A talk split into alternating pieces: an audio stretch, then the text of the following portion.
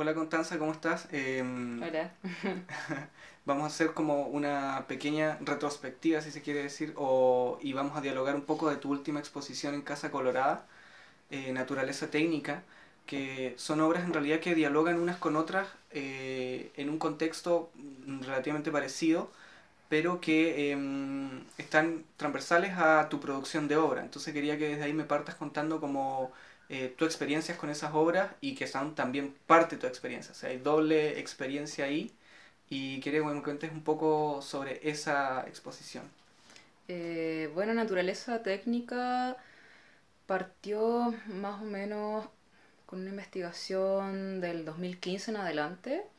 Eh, yo llegué a todo el cuerpo de obra que se puede ver en esa exposición, llegué por medio de herramientas digitales Em, había hecho como una pequeña obra anterior eh, usando Google Earth y me di cuenta que por medio de la vista satelital uno igual puede establecer una suerte de nuevo lenguaje, sobre todo si te enfocas en la distribución de las casas o los condominios, en, las, en las ciudades sobre todo, y te das cuenta que tienen una forma muy peculiar vista desde el aire y que parecen casi letras, son formas muy crípticas.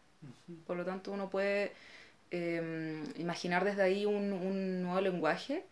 Y bueno, así partí utilizando Google Earth y después dejé de ver la ciudad y me pregunté cómo se vería el desierto y todo esto a raíz de una residencia que realicé en la Tirana para ver el festival homónimo, ¿cachai? La Tirana. Y bueno, tuvimos una experiencia ahí y fue más que nada como ir a ver la festividad, nosotros no hicimos ningún trabajo in situ ni nada. Eh, sí realizamos mucho registro, eh, yo personalmente también hice mucho registro, pero más que de la festividad en sí misma y de tomar fotos de los bailarines y las cofradías, eh, encontré que, bueno, en general es un tema mío, yo no puedo como tomar fotografías de personas porque tengo como un drama entre ético y moral, como que no me gusta fotografiar el culto de una persona. Siento que es algo tan personal que no tiene por qué ser documentado, ¿cachai? Claro. Como eso, como mantener una distancia respetuosa con la festividad. Pero sí me concentré mucho en los objetos, porque creo que el desierto de Atacama es un lugar donde todos los objetos quedan ahí y tienen su, como su propia historia y también son representativos de la historia de personas y, y, grupos de gente que vivieron ahí en varios asentamientos, ya desde como pueblos indígenas hasta la época del salitre, mm. si tú vas a los cementerios también, es como que uno puede ver por medio de los objetos eh, esta suerte de mm, como historia colectiva e identidad colectiva. Y también, bueno, reconocer que yo no la veo solamente como historia per se, sino que obviamente comprendo que yo también tengo un sesgo personal al verlo y que tiene también un poco que ver con mi propia historia.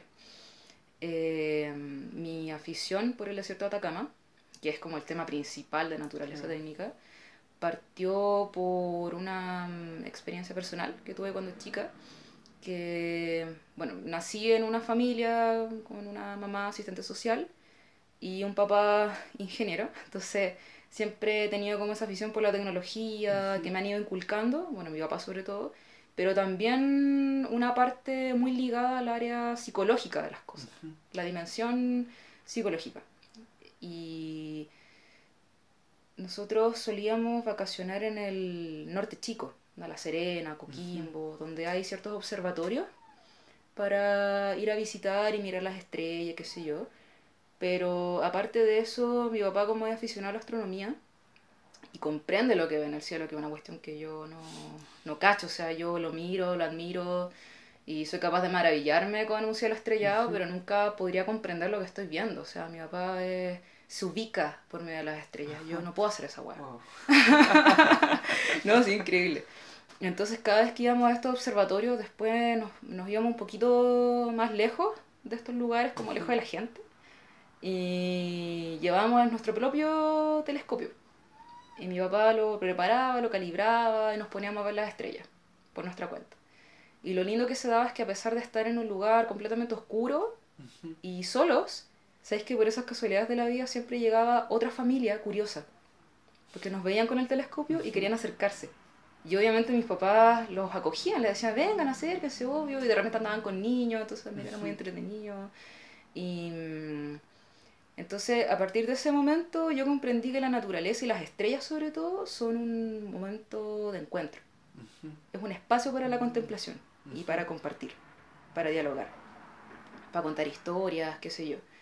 Y por otro lado, también es, bueno, esta relación con, con este paisaje a oscura, en el que yo nunca me sentí desprotegida. Es como si la oscuridad hubiese sido un manto protector para mí.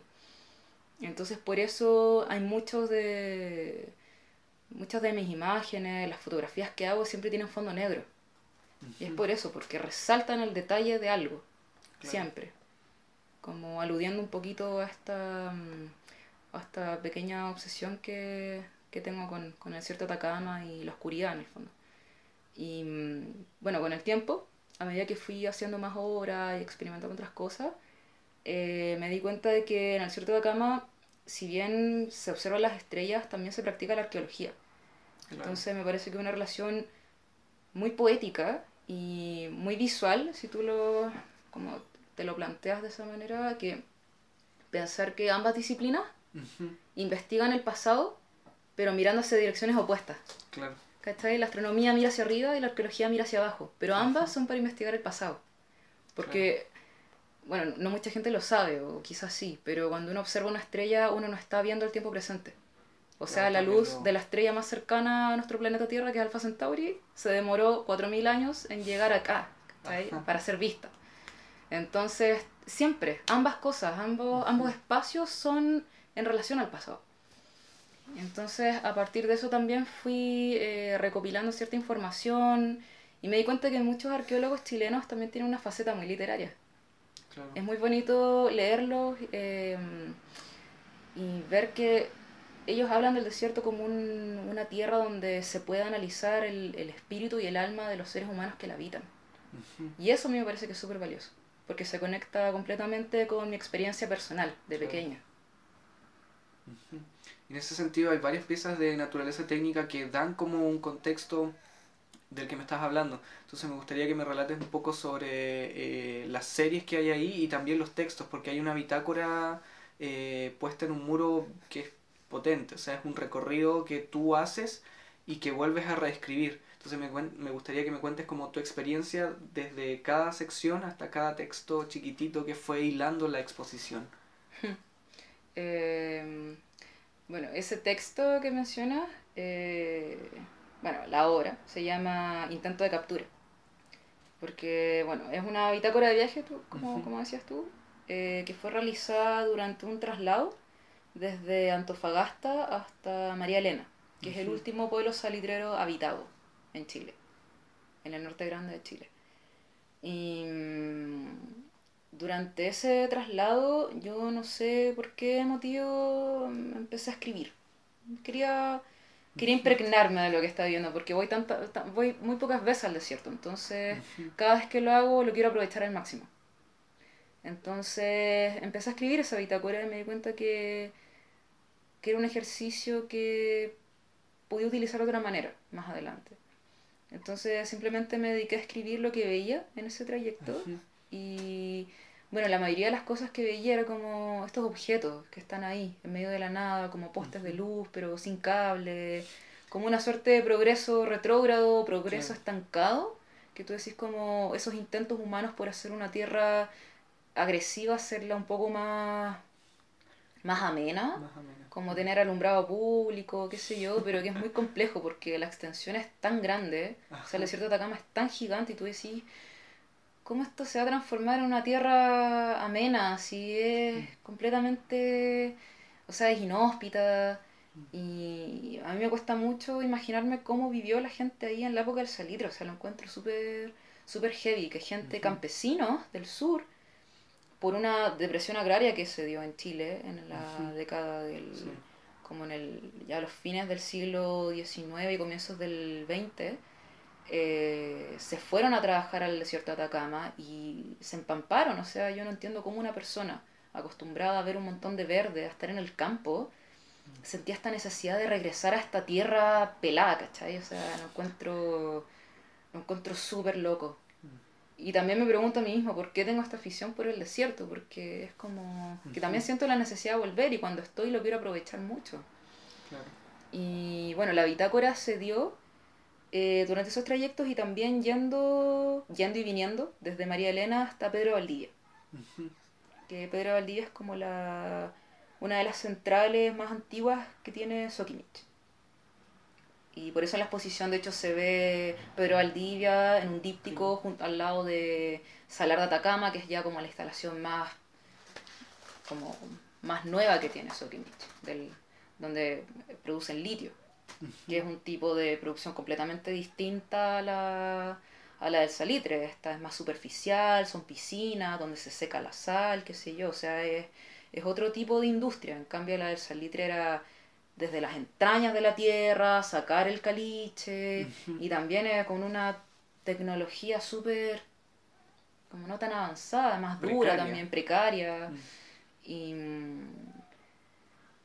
y bueno, a medida que íbamos haciendo estos trayectos yo seguía escribiendo. Y escribía literalmente lo que sentía en el momento, o sea, como esta suerte de como esta extraña sensación de a pesar de estar con gente, sentirme en medio de la nada y completamente sola. Como, y siento que quería rescatar por medio de esta bitácora eh, esa sensación, como de representar el desierto como un lugar donde uno no puede ver nada más que verse uno mismo. Que es como lo que, esta conexión o esta mm, lectura que yo le doy a la naturaleza, que es un lugar donde uno contempla y se contempla. Como un espacio para la reflexión. Y, y esas cosas extrañas que uno ve también en el desierto, como en algunos cerros, nombres escritos, o estos postes con códigos de no sé de, de qué, como B34, B33, y yo como B, ¿B de qué? ¿Qué, es eso? ¿Qué, ¿Por qué? Y en montículos de tierra de repente, tuve como la tierra que había sido como removida, pero seguía ahí, no la llevaban a ningún lado, como que la movían nomás, como no sé, igual hay texturas medias extrañas de repente, o las tortas que se ven a lo lejos también, de, residuos minerales, y, y eso principalmente. tu, tu relación con, con, con, el lenguaje también, o sea, tiene como eh, hacia atrás otros también, otras obras, por ejemplo, eh, recuerdo eh, Los Pueblos Tristes, por ejemplo, de Chile eh, que no recuerdo bien si es un libro. Álbum de sitios tristes. Álbum de sitios tristes, sí. es, como, es como una especie de libro, pero no es libro. Claro. Sí, es como un poco eso. Quiero que me relates también eso, porque eso también es como interesante, porque cuando me hablabas de las estrellas, lo que haces con, el, con la herramienta, el Google Earth, finalmente es como eh, devolver la mirada desde las estrellas hacia el otro lado. Sí. sí es como una, una suerte de inversión de, de la mirada del humano. Sí. Entonces quiero que me relates un poco como esa cómo surge eso también y cómo, cómo se va dando, porque también ahí hay una investigación y todo eso eh, sobre pueblos tristes de, Chile. eh, sí, ese trabajo, bueno, eh, es una recopilación que también hice un poco intentando alejarme un poquito del desierto y ver qué estaba pasando en otros territorios de Chile, también a través de Google Earth. Y me di cuenta que había muchas localidades con nombres muy extraños. Pues me parecía muy loco que además estuvieran ingresadas en una base de datos que es seria, ¿cachai? Que es legítima, que uno utiliza para ubicarse y que, y que de pronto te salga, no sé, Soledad, Montón de Gloria, Comunidad Las Coimas. Había otro que era chistoso, uno que era como el, el Escorial.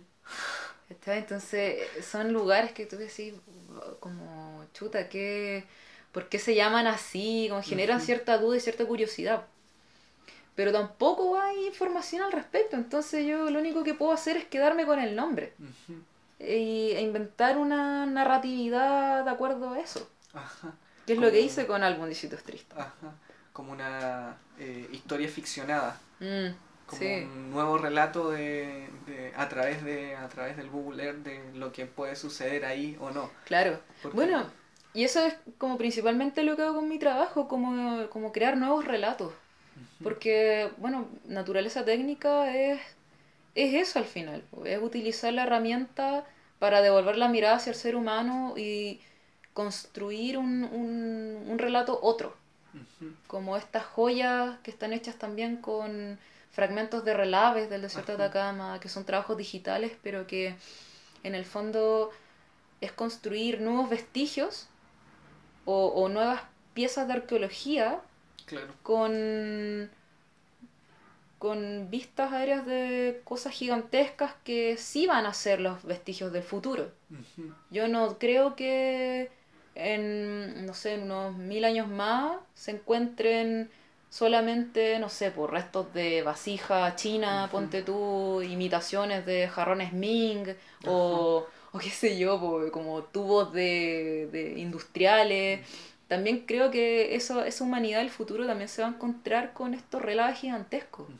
Estos centros, estos, estas tortas de, de residuos minerales. Yo creo que, es importante eh, rescatar esa visualidad y construir un relato nuevo a partir de eso para hablar de una, una nueva comprensión de, de nuestra relación con el espacio con la naturaleza también. Es como, es eso un poco lo que ocurre. Y volviendo un poquito atrás, quisiera eh, saber tu, o conocer más sobre tu experiencia en India y sobre esa residencia en específico y algunos objetos que construiste, porque eh, pienso también en la relación simbólica y espiritual que tenía como haber, eh, o, o, o no haber, sino que tiene que ver con trabajar desde la ausencia.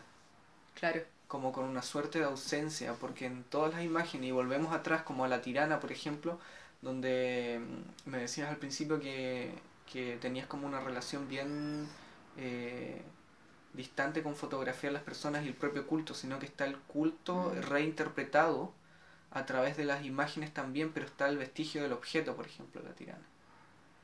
Sí, bueno, en India pasó exactamente lo mismo. Yo no podía sacarle fotos a la gente. Y eso que iba con un grupo de otras personas en esa misma residencia y mm, recuerdo que me chocaba mucho ver cómo llegaban y fotografiaban una persona haciendo como un hilando eh, seda, ponte tú. Claro. Que igual sí, la residencia era de arte textil, pues, entonces nosotros íbamos recorriendo y viendo más o menos cómo variaba la producción de pueblo en pueblo, eh, las técnicas, diversas técnicas que se utilizaban para teñir o para tejerlo, hacer los handlooms y todo eso, pero... Mm, Mm, a mí en ningún momento se me pasó por la cabeza fotografiar a una persona haciéndolo. Como que no, me llamaba la atención. Y eh, no sé, de hecho, si me pude compenetrar con la experiencia ya, porque estaba muy pendiente de lo que me hacía falta, que son códigos culturales, que es lo, lo, la, objetos familiares, no de, no, no de familia, en sentido filial, sino en sentido de común. Lo común allá no, no existía para mí y me sentía muy ajena culturalmente. Yo me, reflexioné mucho al respecto, de hecho, porque también estaba con otra compañera que es de Fiji, su nombre es Kushu Charan, y ella hace arte textil y utiliza mucho serigrafía y todo su toda su producción de obra tiene que ver con su historia familiar y tiene que ver con la sentencia india de su familia y tiene que ver con sus ancestros y ella está súper, muy, muy, muy conectada con eso. Y yo también veía esa cultura y decía, chucha, aquí todos tienen algo, todos están conectados con algo aquí y yo qué hago aquí. Yo no tengo nada aquí. Acá en India no hay nada para mí. ¿Qué hago aquí? Como lo único que hice allá fue pensar en mi origen acá. Eh, es como, es una cuestión muy, muy loca. Como que, claro, veía toda mi, mi historia con, con, distancia, obviamente, una distancia física, pero también hay una distancia emocional. Como, como una perspectiva.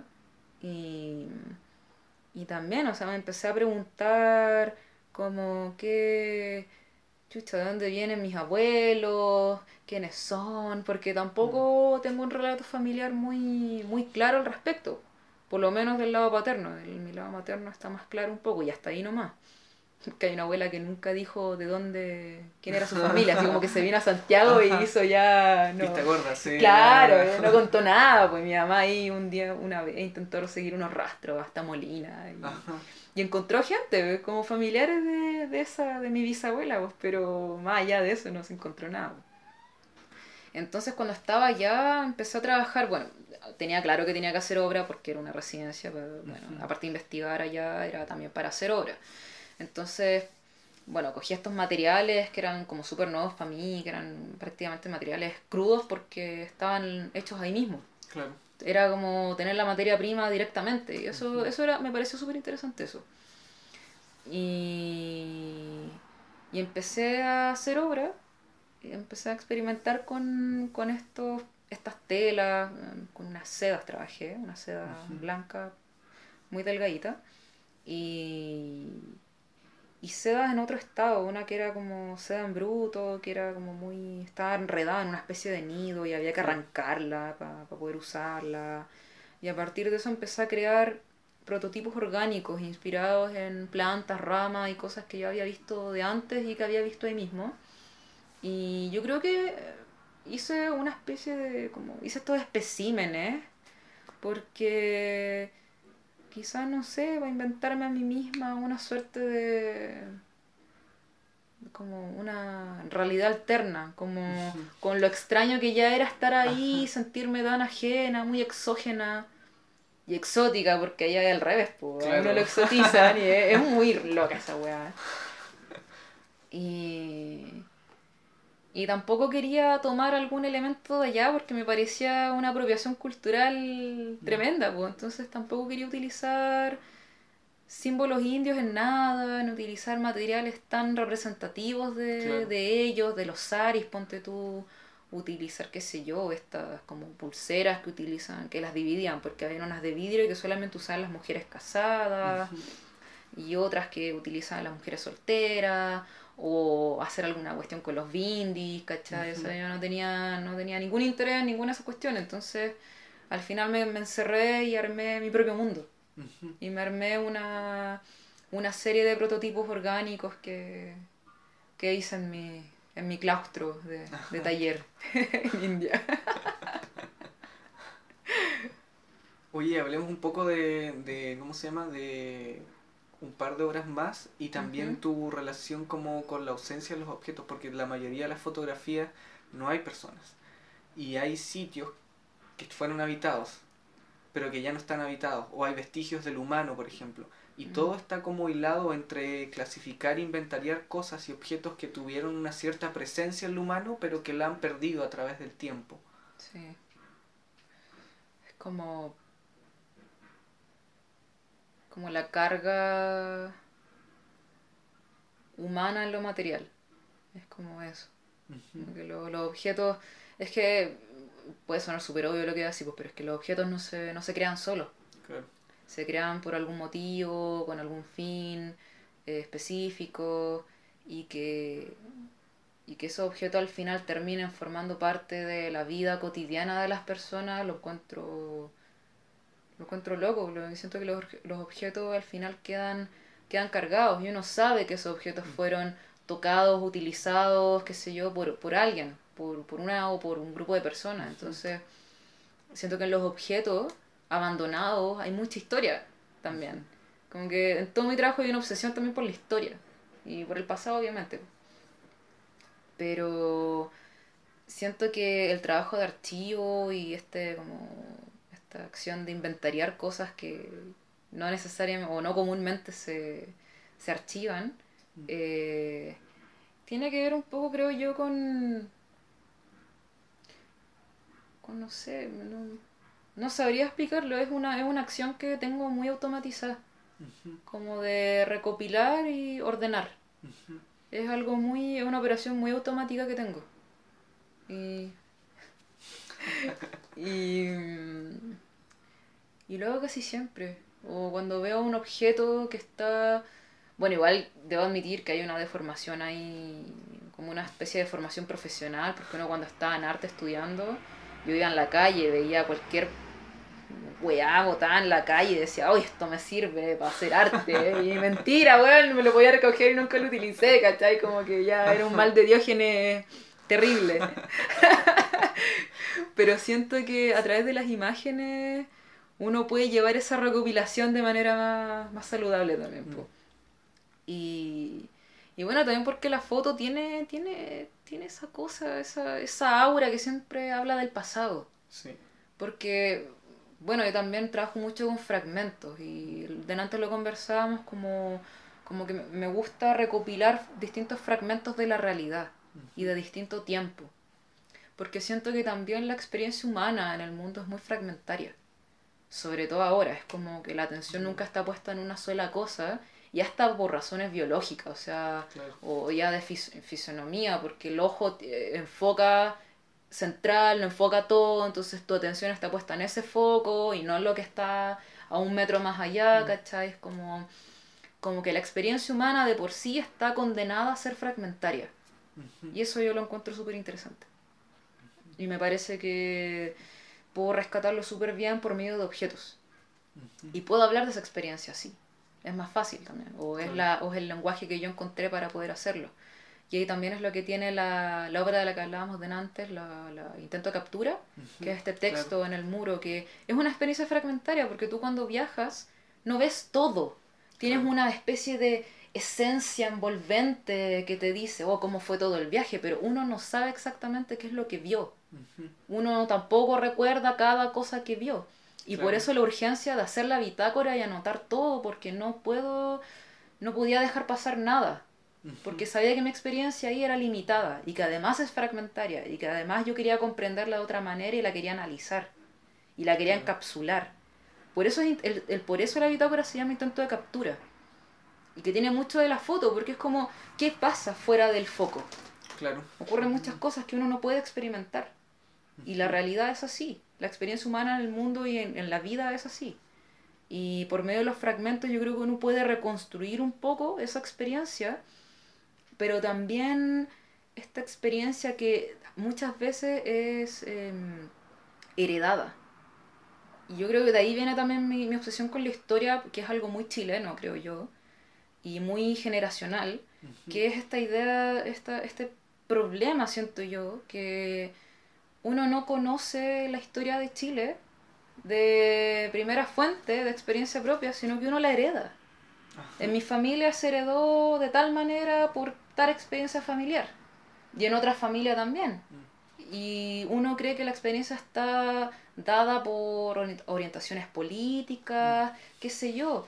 Pero al final, si te das cuenta, ninguno de nosotros vivió exactamente lo que ocurrió durante la dictadura, antes de eso el golpe de. Estado, como co- el desabastecimiento que se sufrió durante el, el, el, el- gobierno de Allende.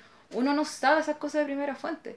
Y siento que uno, uno siempre está tan influenciado por estas especies de cápsulas temporales que están ahí, como millones que te rodean. Pero uno no puede acceder de lleno a ninguna.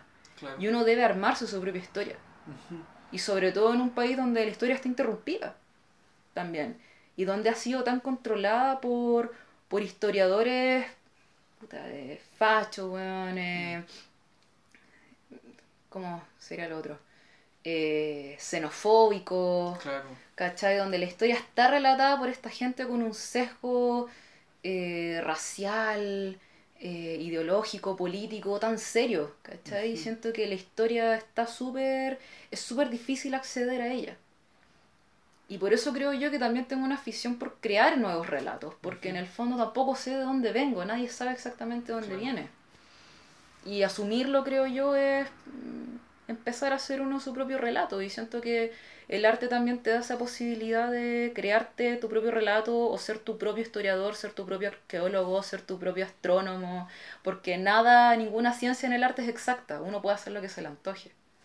Y yo creo que eso es lo, lo interesante también de, de Naturaleza Técnica, que es una, una exposición que plantea un tema, no plantea dogmas, solo plantea una experiencia en particular.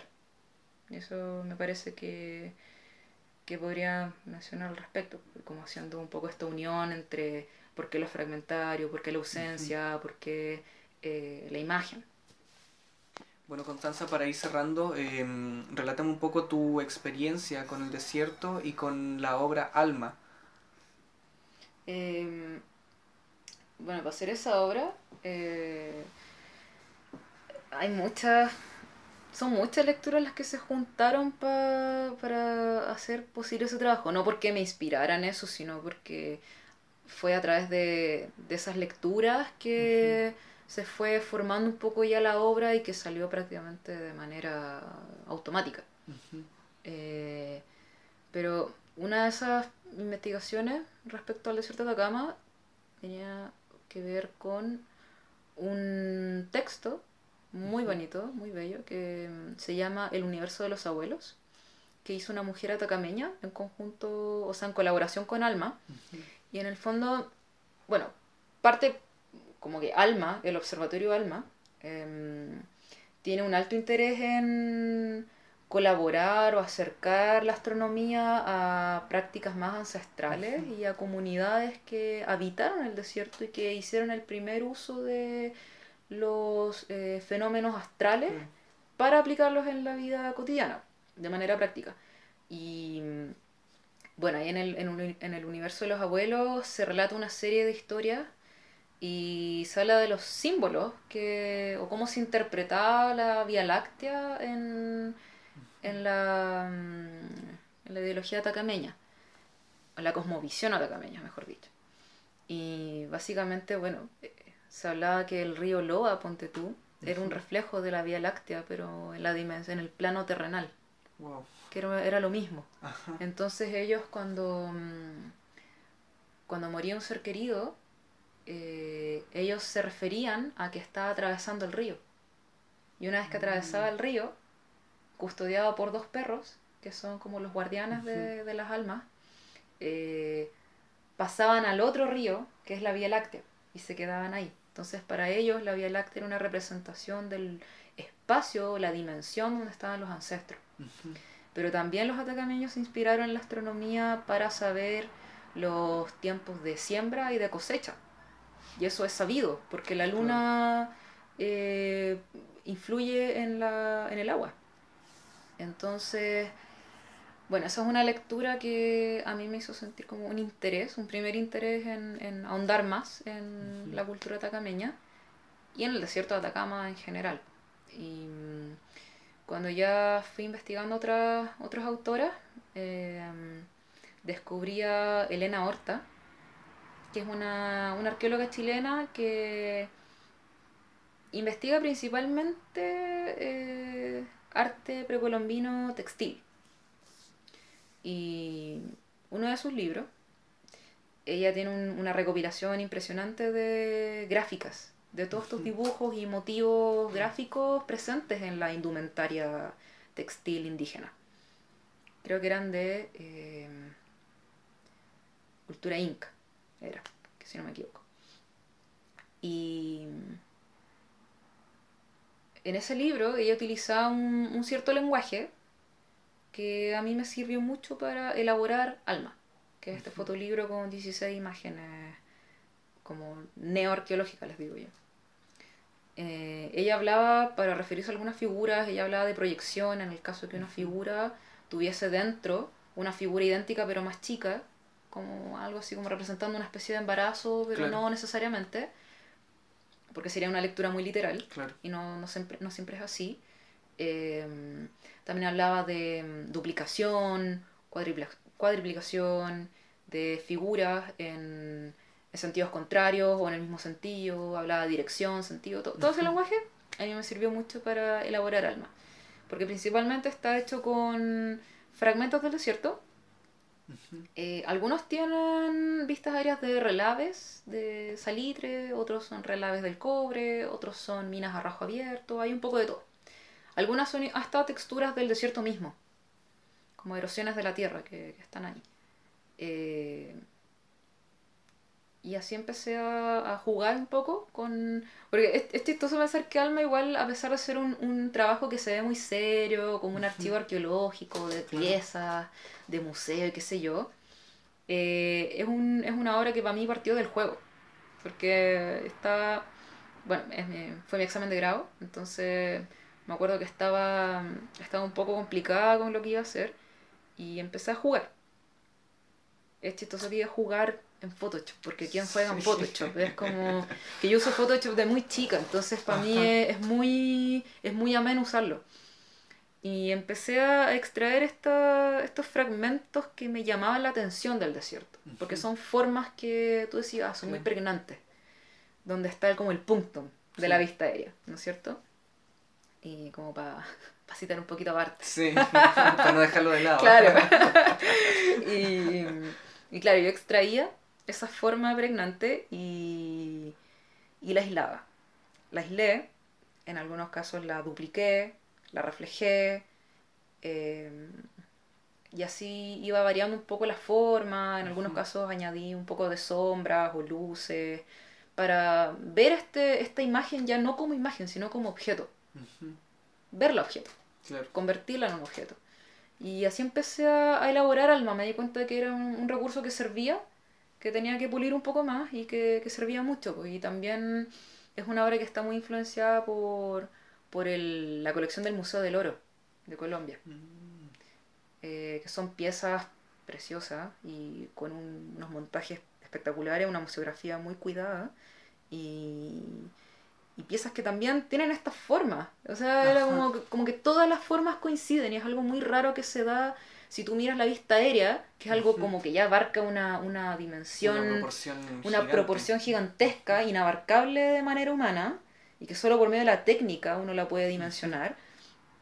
Y pensar que esas figuras se condicen tanto con las vistas microscópicas. O sea, yo encuentro que es loquísimo. Que el ser humano haga lo que quiera en la Tierra, pero que a pesar de eso tenga una forma que corresponde con un patrón de la naturaleza. ¿No lo encontráis loco? Es como, es como que si uno fuera una especie de hormiga y uno se olvida que el ser humano también es animal. Y ahí uno ve como, ahí ya la lectura tiene otro juego. Y uno ve la vista aérea como otra cosa también. Como la posibilidad de ver al ser humano no como humano, sino como animal habitante en la Tierra. Que se, se, que se que administra de cierta manera su distribución en ella. Y que también construye de acuerdo a cierto comportamiento que uno también ve en la naturaleza en otras especies. Y eso lo encuentro volado. Es muy loco. Y Alma nació también un poco por medio de esa observación.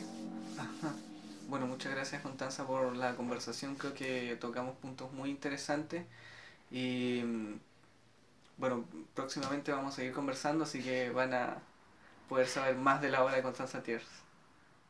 Muchas gracias a ti.